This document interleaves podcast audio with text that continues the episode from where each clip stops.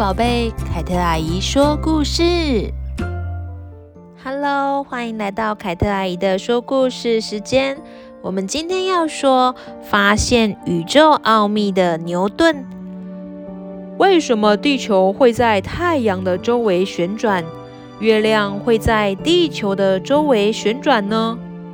年轻的大学生牛顿正坐在苹果树下思考着这个问题。因为传染病肆虐，大学被迫暂时关闭。二十三岁的牛顿只能暂停学业，回到家乡休息。牛顿每天都坐在家附近的苹果树下，思考各种物理问题，来消磨时间。这时，刚好有一颗苹果从树上掉了下来。牛顿的脑子里立刻浮现了一个问题：苹果为什么会掉到地上呢？其实苹果不往天上飞，而是掉在地上，这看起来是理所当然的事情。可是牛顿反而对这种理所当然的事情感到好奇，并且反复不停地思考其中的原因。苹果掉落到地面，是因为地面对苹果的引力。生活在圆形地球上的人们能够笔直的站立，也是因为地球对人产生了引力。可是，为什么月亮不会掉落到地球上？太阳又为什么不会吸走地球呢？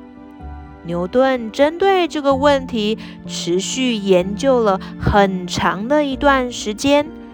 在研究期间，牛顿想起一个小时候玩过的游戏，就是用线绑住石头，用手拉着，在空中旋转后抛出去，打到远方树木的游戏。对了。石头不会往外飞，是因为被线给绑住。宇宙中的星球之间也有看不见的力量在牵引着。牛顿说，而这就是万有引力的概念。